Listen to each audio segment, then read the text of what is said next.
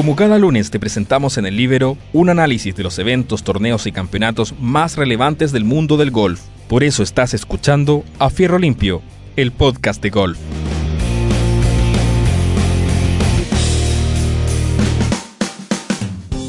Hola, hola, ¿qué tal amigos? Bienvenidos a una nueva edición de nuestro podcast de golf a Fierro Limpio por el Libero. Soy Juan Eduardo Troncoso y espero llevarles en los próximos minutos todo lo que ocurrió en el fin de semana golfístico de la PGA y algunas otras eh, notas y consideraciones del mundo del golf. Y comenzaremos eh, hablando eh, sobre lo, que ocurrió en el RSM Classic, jugado ahí en Sea Island, en Georgia, muy cerca de la cancha de Augusta National, donde se jugó el Master la semana pasada, aún resonando los ecos del Master. Eh, se, dio cita, se dieron cita varios jugadores del máster a este torneo. Eh, también eh, fue convocado a este torneo al, último o al final, digamos, Joaquín Niman, que no había podido jugar en el, en el máster de Augusta, como ustedes recordarán, por su, por su PCR positivo, ¿cierto? sin embargo, se hizo nuevamente los exámenes que exige eh, la PGA y eh, el día lunes ya contaba con eh, los exámenes negativos y la, y la, posibilidad de volver a las canchas anticipadamente se, fue posible en este torneo. Se esperaba que Joaquín volviera en el próximo torneo que se va a jugar, que no es el fin de semana que viene, sino que el subsiguiente en, en Mayacoa, en Playa del Carmen. Eh, la próxima semana no hay golf de la PGA, es eh, del fin de semana de Acción de Gracia en Estados Unidos, eh, así que no, no, va a haber golf. y entonces en dos semanas más viene en el torneo de Mayacoa y, ahí se esperaba que volviera Joaquín Niman, se espera también que vuelvan a, ese torneo el propio Dustin Johnson, ganador del Master, y, y, muchos otros jugadores. Se ha asegurado un, un field eh, muy bueno, con, mucha presencia de latinos, mexicanos en particular, por las facilidades que, se le da, que le da el organizador a los golfistas locales para que participen. Eh, así que se espera un, muy buen torneo eh, en Mayacoa en dos semanas más. Pero, pero en ese escenario era interesante ver qué es lo que ocurría en el RSM Classic de Sea Island. Este, esta cancha está ubicada en una entrada de mar, digamos, eh, por eso que, tenía una, unas muy bonitas vistas. Eh, es una cancha muy buena, son, es un complejo de canchas, mejor dicho. Eh, son tres canchas, de las cuales dos se usaron para, para este torneo. una que ha sido tradicionalmente usada en la historia de este torneo y otra que fue refaccionada y rediseñada por por Davis Lab III, el, gran jugador que hoy día está prácticamente dedicado al Tour Championship, pero con algunas presencias eh, en el PGA.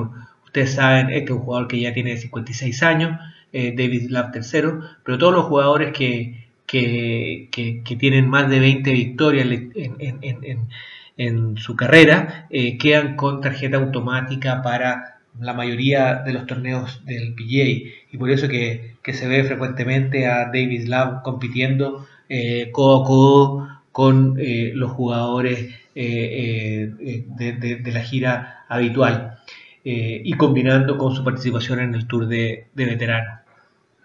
Bueno, Davis Love rediseñó una de las canchas y entonces el día jueves y el viernes se jugaron en dos canchas. Eh, los que jugaron el día jueves en una, al día viernes cambiaron y el día viernes eh, viceversa. Y los otros dos días se jugaron en la tradicional cancha eh, que, siempre ha sido sede de este torneo. había una cancha que es donde jugó Joaquín Niman el día jueves, que jugó un poco más complicada el día jueves, notoriamente más complicada que la otra de ahí que hubo los mejores resultados fueron eh, los que se dieron en la otra cancha. Eh, el día viernes fue más equiparada, más equiparada la cosa. Eh, y en ese escenario, la, actuación de Joaquín Niman ya la vamos a ver en detalle, así como la de los otros latinos que tuvieron una muy buena participación. Camilo Villegas y Emiliano Grillo, con, junto a Joaquín Niman, fueron los que pasaron el corte.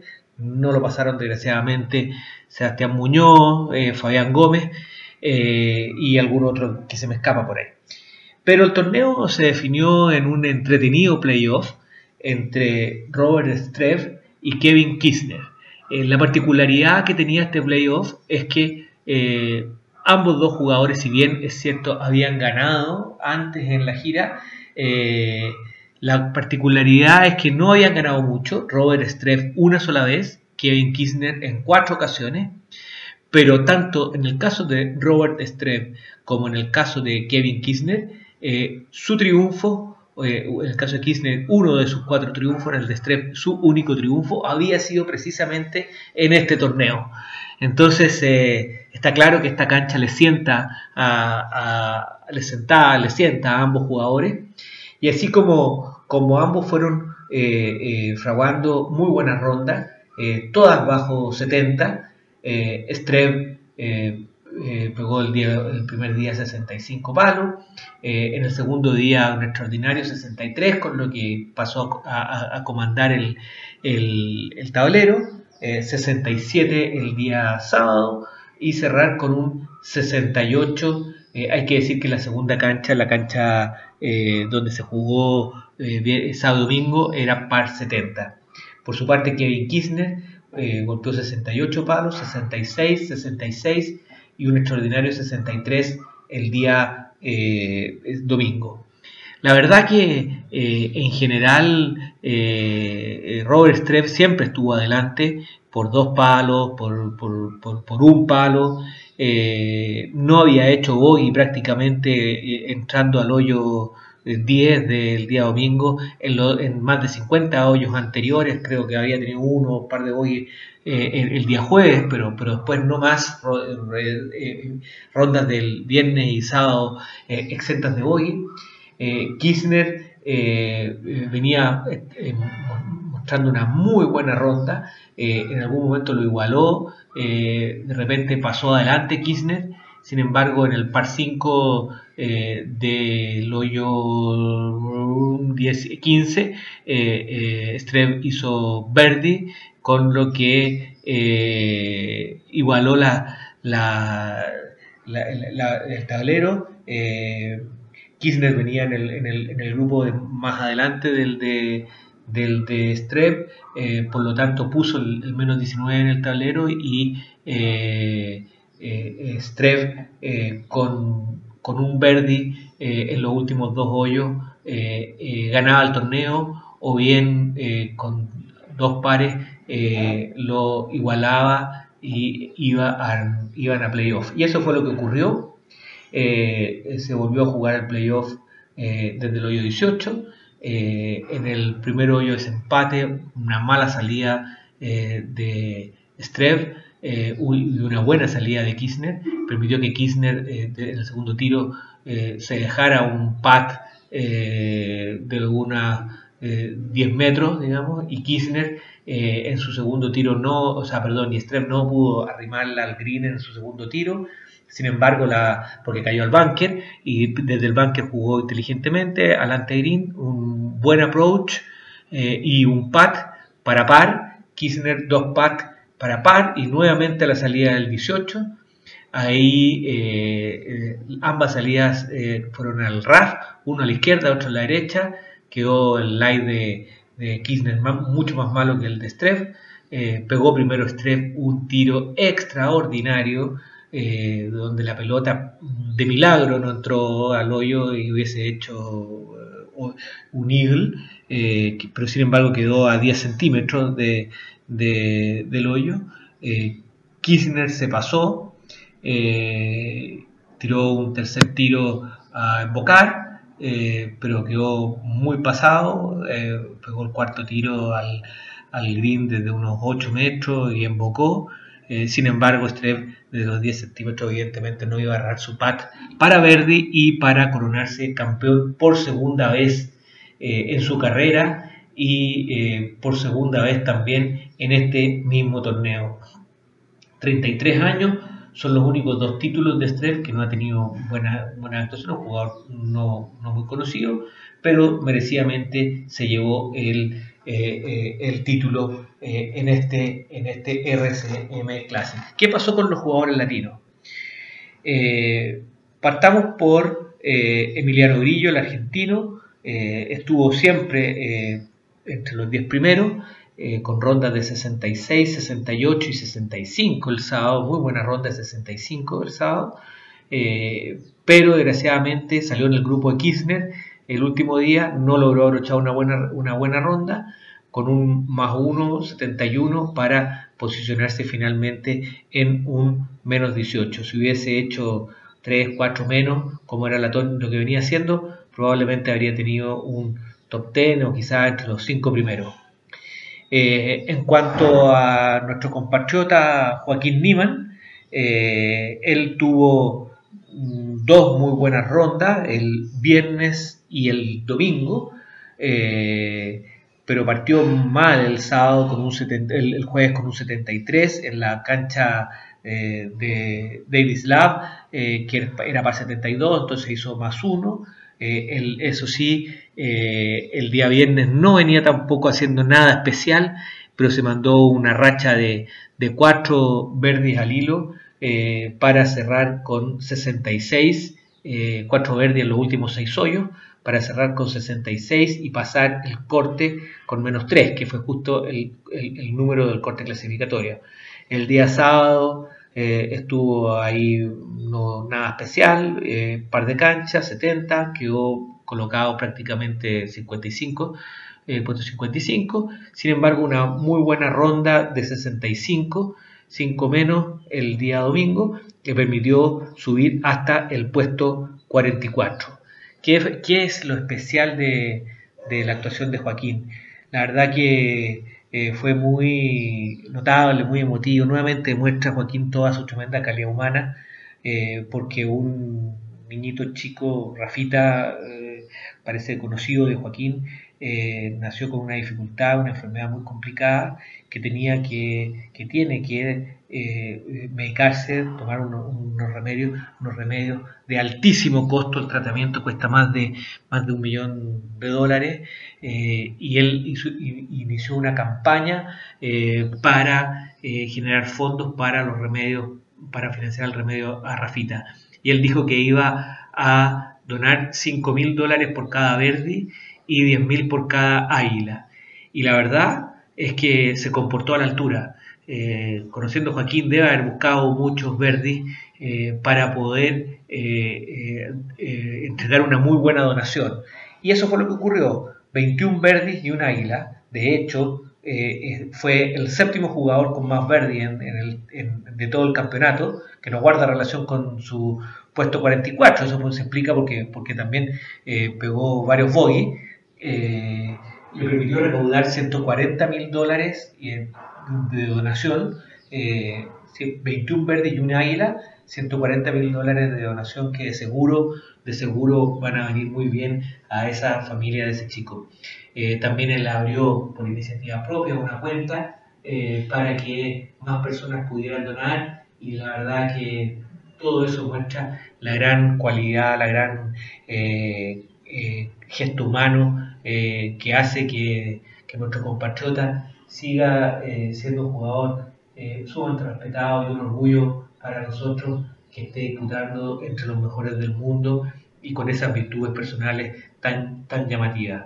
de seguro eh, van a venir otros torneos con muchos mejores resultados para Joaquín, eso no cabe ninguna duda. Eh, lo de ahora fue importante, fue un torneo que llegó de repente, eh, pero quizás ya para Mayacoba lo vamos a tener en, una, mejor, en una mejor versión.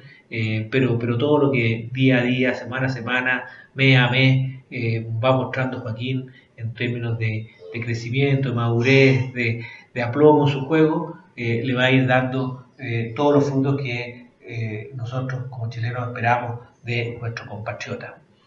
He dejado para el final, en este análisis de los latinos, la situación del colombiano Camilo Villegas.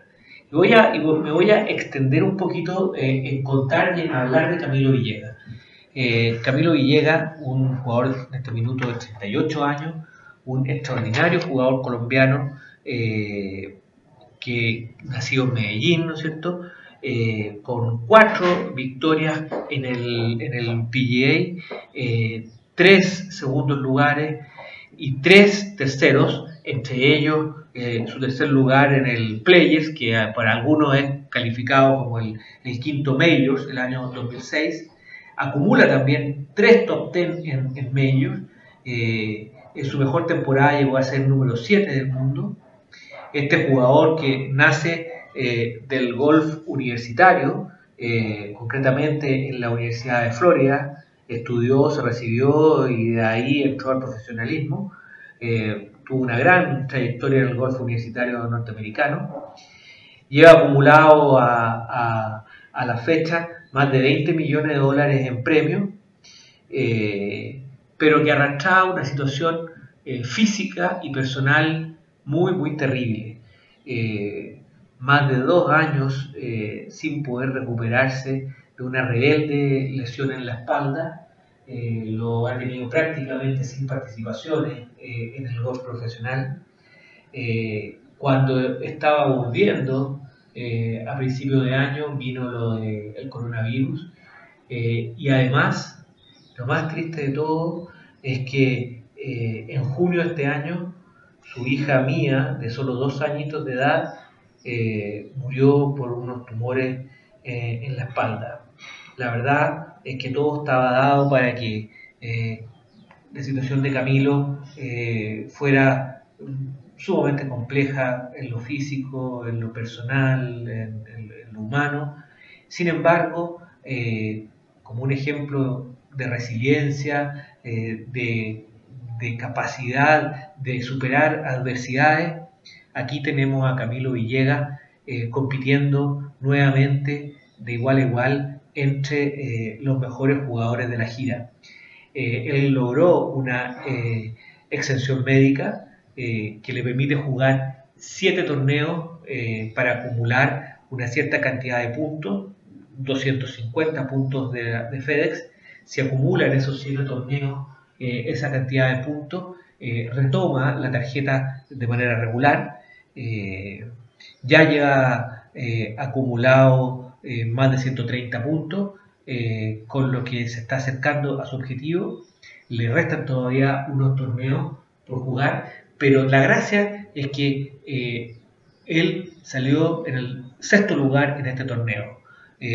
top 10, un extraordinario sexto lugar, con rondas de 64, eh, donde quedó peleando la punta el día jueves, 66, 70 y 66. Y, ese, eh, ese top 10, este sexto lugar, le asegura su presencia en Mayacoa, el torneo que ya hablábamos un rato, en México, y no, y no eh, ocupa uno de los siete torneos de la extensión médica. Los top 10 aseguran invitación automática al siguiente torneo. Fue algo que también le tocó vivir a, Joaquín Niman cuando se estaba consolidando eh, en, el PGA, que tuvo unos top 10 que le permitió eh, llegar a otros torneos adicionales a las invitaciones que tenía y, de esa manera juntar los puntos necesarios para eh, asegurar la tarjeta. Lo, bueno, este torneo le sirve para ello, es un torneo adicional para Camilo eh, esperamos que logre la, tarjeta, que vuelva a mostrar toda su tremenda capacidad golfística. Muchos lo recordarán a Camilo Villegas como ese jugador que, prácticamente se acostaba eh, en el green para leer las caídas eh, de, en una técnica muy curiosa y muy comentada. Hoy ya no se le ve ocupando esa misma técnica, pero, pero fue, fue muy famoso por, esa técnica. Así que un jugador eh, brillante, el colombiano, eh, además una tremenda persona. Así que esperamos que, Camilo logre los puntos necesarios que decíamos para que vuelva a eh, ser un representante adicional de esta Armada Latina que está tan fecunda este último tiempo en el PGA y que le da bien, ¿no es cierto?, a el desarrollo del golf en esta parte del, del, globo, del mundo, ¿no es cierto? Así que esperamos contar con, con Camilo Villegas. Quería hacer un, una breve reseña de lo que él había hecho en el golf para, para notar también todo su tremendo esfuerzo por volver a posicionarse entre los mejores del mundo. Finalmente, para cerrar, eh, algunas noticias sueltas, ¿no es cierto? Eh, se, confirmó eh, que entre el 18 y el 20 de diciembre, en el tradicional torneo padre-hijo que se juega en Orlando, Tiger va a jugar con, su hijo, con un hijo que tiene 11 años. muchos juegan jugadores profesionales con hijos desconocidos o hijos eh, profesionales con padres desconocidos y es un torneo muy, muy entretenido eh, que los reúne a todos eh, y Tiger ya anunció entonces su presencia con su hijo de, de, 11 años en ese torneo entre el 18 y el 20 de diciembre en Orlando. y como último eco del, del máster, decir que, que DJ Dustin Johnson quebró con su premio eh, de 2 millones de dólares con el máster, eh, la barrera de los 70 millones de dólares en premio, lo que lo ubica en el quinto lugar de los jugadores que más eh, dinero han ganado en la historia del golf. este, este listado lo encabeza, por supuesto, Tiger, Tiger Woods, en segundo lugar Phil Mickelson, en tercer lugar Jim Furyk, en cuarto el jugador de Fiji, también ganador del, máster en alguna oportunidad, BJC, y, quedó eh, quinto Dustin Johnson a pocos dólares de BJC y de Jim Fury, por lo pronto probablemente lo tendremos eh, en tercer lugar eh, detrás nada más nada menos que de Tiger y de Philly, lo que demuestra más o menos el tipo de jugador en la historia que, que, va a quedar el, el nombre de, de Dustin Johnson. Bueno amigos, eso ha sido todo por esta semana. La próxima semana estaremos comentando algunas eh, cosas especiales del mundo del golf, ya que no tendremos torneo, pero les prometo que vamos a tener un programa muy entretenido con, con eh, cosas que, que, no se pueden decir porque la situación o el comentario de los torneos normalmente copa nuestro tiempo, así que, pero, pero vamos a estar eh, entregando algunos datos y, y, ideas y conceptos interesantes que seguro les, va, les van a, a gustar. Así que nos vemos el próximo lunes y que tengan todos ustedes una muy buena semana.